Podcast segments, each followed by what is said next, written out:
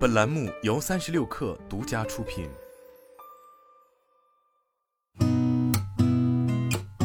八点一刻，听互联网圈的新鲜事儿。今天是二零二二年十一月二十九号，星期二，早上好，我是金盛。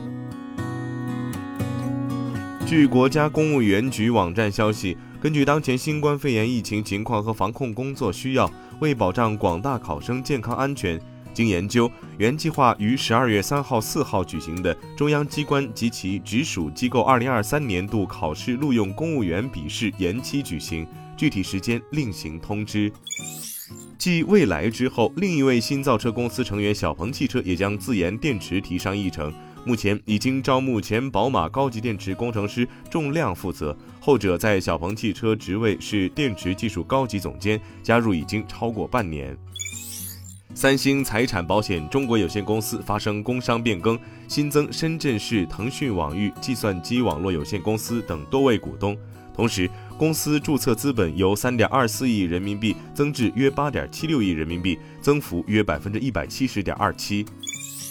TCL 中环再次下调硅片价格。此前，在十月三十一号，TCL 中环就已经在行业内率先下调硅片报价，当时就有业内人士认为。在新增产能快速释放后，硅料供应紧张形势将缓解，价格也将回调。川财证券研报预计，随着后续新增产能加速释放，硅片价格有望逐步回落，行业格局或将重塑，盈利或将承压。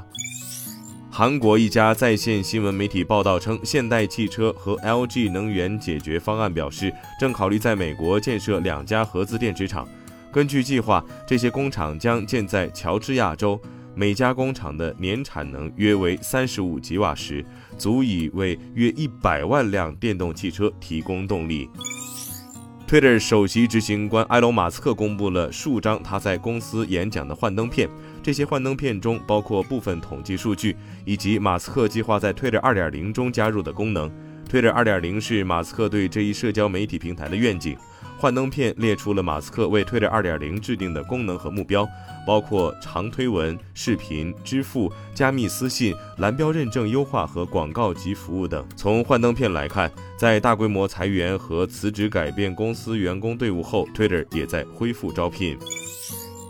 亚马逊宣布将逐步关闭印度市场的部分业务，作为成本削减措施的一部分。亚马逊称将退出印度的送餐服务市场，以及面向小企业提供的包装消费品送货上门服务。此外，有知情人士称，几个处于 beta 测试中的项目也可能被搁置。数日前，亚马逊已宣布将在未来几个月关闭印度的学习平台亚马逊学院。